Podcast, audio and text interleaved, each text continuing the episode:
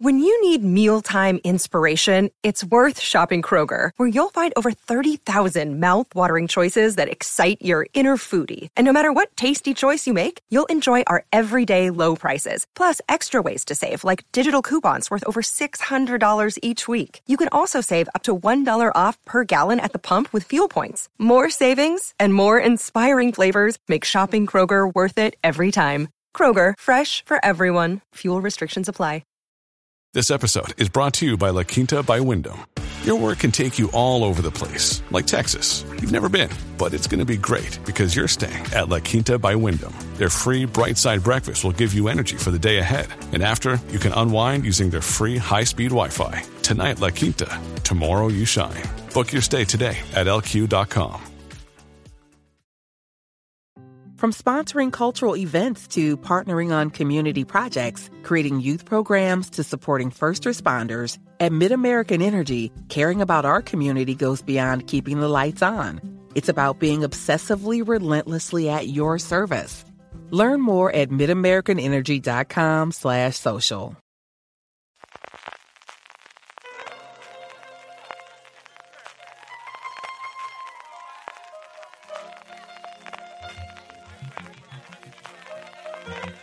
Estás escuchando Fuera de Series con CJ Navas. Bienvenidos a Streaming, el programa diario de Fuera de Series, en el que un servidor, CJ Navas, te trae todas las noticias, trailers y estrenos del mundo de las series de televisión. Edición del martes 8 de marzo, tremendamente lluvioso. No sé si se colará por el micrófono la cantidad de lluvia que está cayendo en Alicante. En fin, que esto es lo que tenemos y tenemos también una lluvia de estrenos, tristemente también de obituario, un montón también de fichajes. Y antes de eso, permitidme que os recuerde que si compráis desde amazon.fueradeseries.com, a vosotros os costará lo mismo y a nosotros nos ayudaréis a que sigamos haciendo Así que ya sabéis, amazon.fueradeseries.com. Empezamos con un poquito de follow-up y es primero pediros disculpas de nuevo por el viernes pasado el tener que grabar parte del programa con los AirPods, con los auriculares y sobre todo problemas de edición, porque me lo dejé todo puesto, me lo dejé todo preparado y al final, pues mira, cuando uno va en rodaje y cuando está en carretera, al final todos son problemas, grabarlo en las últimas horas de la noche, en fin, estas cosas.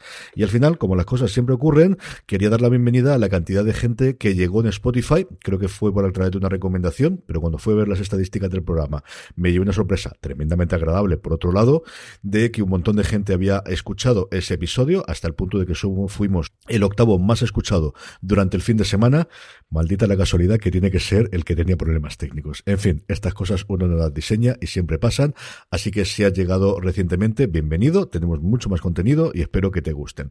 Empezamos, como decía, por el obituario y tenemos tres fallecimientos tristes este fin de semana. El primero de ellos es Lev Myler, ha fallecido con 88 años y estuvo en un montón de producciones imprescindibles de los años 70 y 80 en Hollywood, empezando por mi queridísima Star Trek, la serie original, Misión Imposibles, el show de Lucy, la continuación de lo que hizo Lucille Ball después de hacer I Love Lucy, Los héroes de Hogan, Dallas o Quincy M.E. Luego tuvo muchísima labor en teatro, donde hizo Julio César, muchísima labor en cine y sobre todo y fundamentalmente es lo que más destacan los obituarios americanos, su peso en el sindicato de guionistas porque fue vicepresidente durante muchísimos años del sindicato de guionistas americano.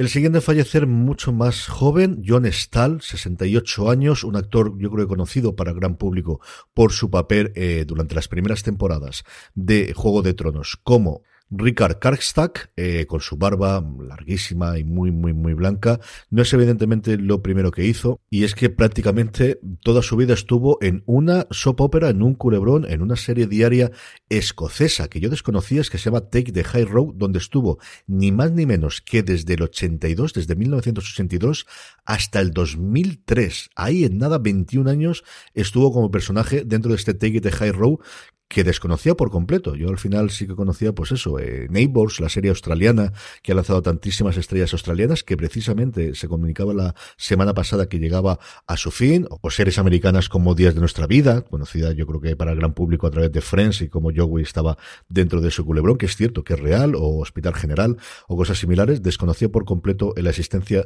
de esta escocesa, como os digo, y también por su labor en teatro, como suele ser habitual con casi todos los actores británicos. Y por por último, con 88 años, Mitchell Ryan, que estuvo en su momento en Dark Shadows, una serie cuyo título que seguro es mucho más conocida para el gran público, sobre todo el público más joven por la adaptación cinematográfica que encabezó Johnny Depp en el 2012, pero es una serie mítica de las que hubo iniciales de terror, que es cierto que era un género que si la ciencia ficción se cogía, y es cierto que las grandes eh, series de ciencia ficción de los 60 solían tener un puntito terrorífico, aquí nos íbamos al terror gótico, nos íbamos a los monstruos tradicionales, duró en la ABC desde el 66 al 71 y él estuvo allí, el bueno de Mitchell Ryan estuvo en ella. Luego en un montón de series conocidísimas, como Las Chicas de Oro, como Saltesware, como Madlock, como Se ha escrito un crimen, como Hospital General, de lo que os hablaba hace un segundo, y también más recientemente en Dharma y Greg, ha fallecido, como os digo, con 88 años. A todos ellos, como siempre decimos, que la tierra les sea leve.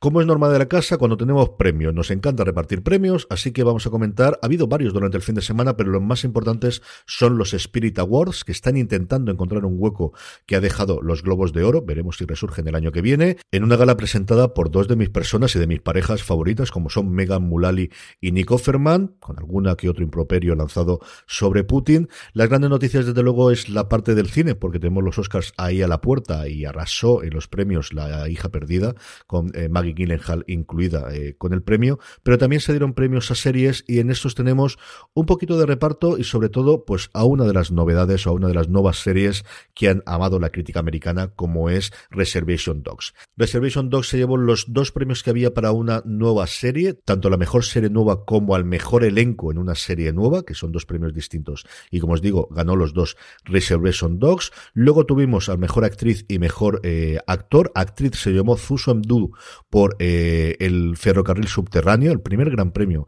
en los últimos tiempos de esta serie, adorada por la crítica especialmente americana, pero que ha pasado bastante desapercibida en el resto de los premios a partir de ahí y los números en Amazon no parece que fueron eh, demasiado. El boca oreja yo creo que puede funcionar a lo largo del tiempo y es una serie a la que se puede volver y revisitar eh, con el tiempo. Y el mejor actor, de nuevo, Lee Jung Jae por El juego del calamar, que promete dar bastantes, bastantes alegrías a Netflix durante este año en faceta de premios.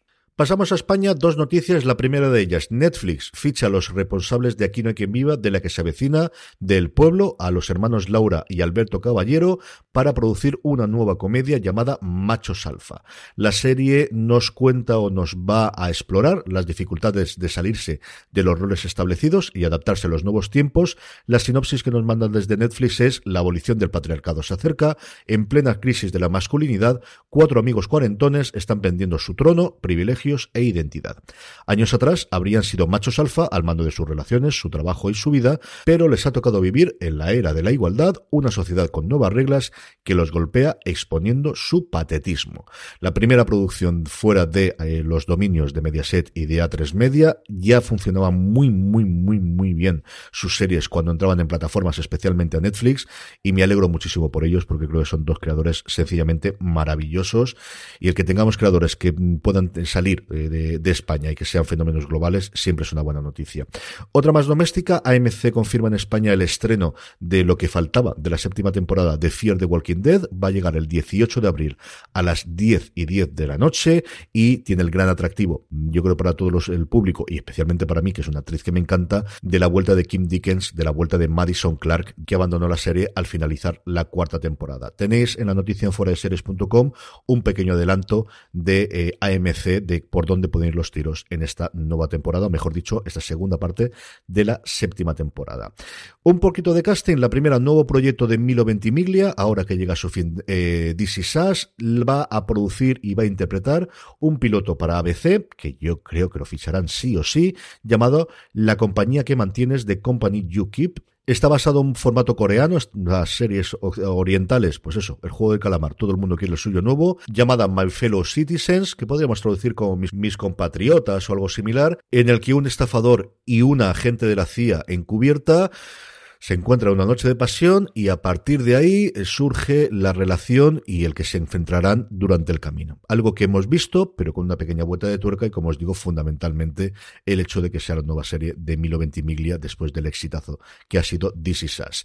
Y en casting también, por fin tenemos el protagonista del reboot de la continuación de Quantum Leap y es que Raymond Lee va a ser el que interprete al nuevo protagonista, será el sucesor del personaje que interpretó en la serie original Scott Bakula, se llamará el Doctor Ben Seong, que es al mismo tiempo un científico, de hecho un físico muy reconocido a nivel mundial, y un hombre de fe que está trabajando en el proyecto de viajes en el tiempo llamado Quantum Leap, y a partir de ahí funcionamos. Recordemos que detrás de ella está el equipo de La Brea, que es uno de los grandes éxitos de la televisión en abierto en Estados Unidos en esta temporada y que de forma extrañísima sigue sin llegarnos a España.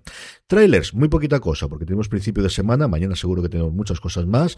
Por un lado, Muñeca Rusa. Pues sí, Muñeca Rusa que anuncia el estreno de su segunda temporada, mucho tiempo después de la primera. A mí me encantó, me gustó muchísimo. Fue una de mis series favoritas del 2019 cuando se estrenó y por fin tenemos la confirmación de que será el 20 de abril cuando nos llegue. Hay un pequeño avance a modo de teaser que podéis encontrar en las notas del programa y como siempre en fuera de series.com.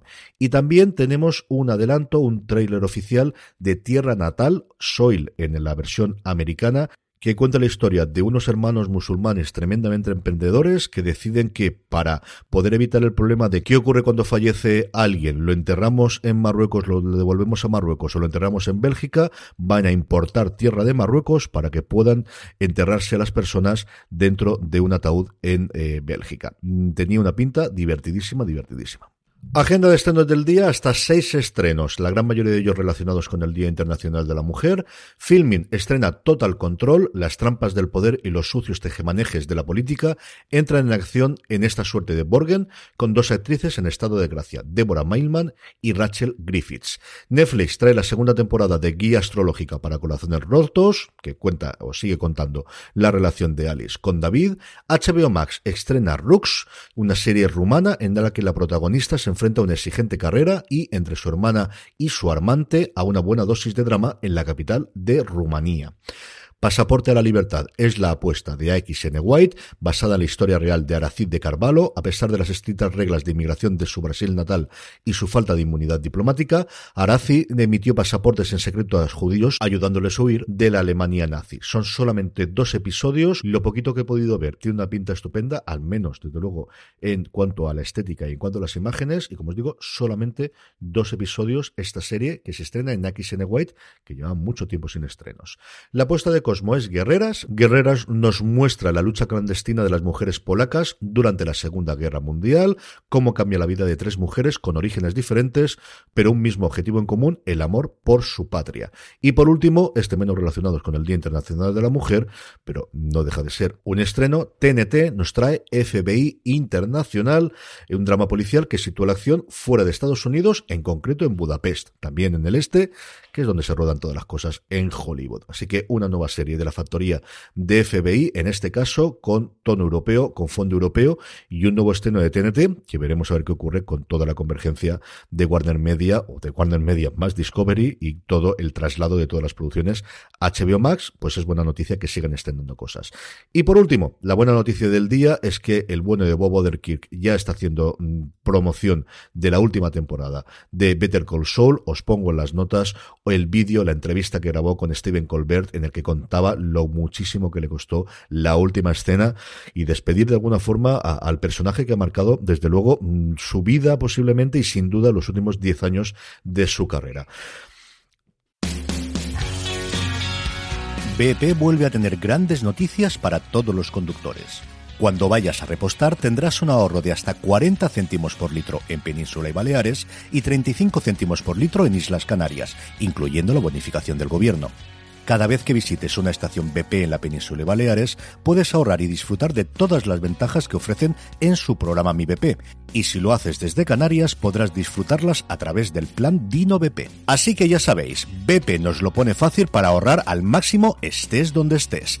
Hazte con su tarjeta en sus estaciones de servicio y si quieres consultar más información, puedes hacerlo en mibp.es y plandinobp.es.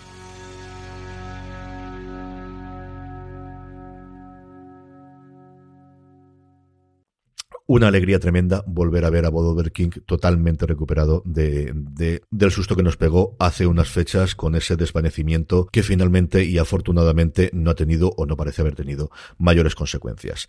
Con esto nos despedimos por hoy. Recordad amazon.fueradeseries.com para vuestras compras en Amazon. A vosotros os costará lo mismo y a nosotros nos estaréis ayudando. Bienvenidos y gracias a todos los que se habéis incorporado en las últimas fechas a través de Spotify. Mañana volvemos. Recordad, tened muchísimo cuidado y fuera. Para ti.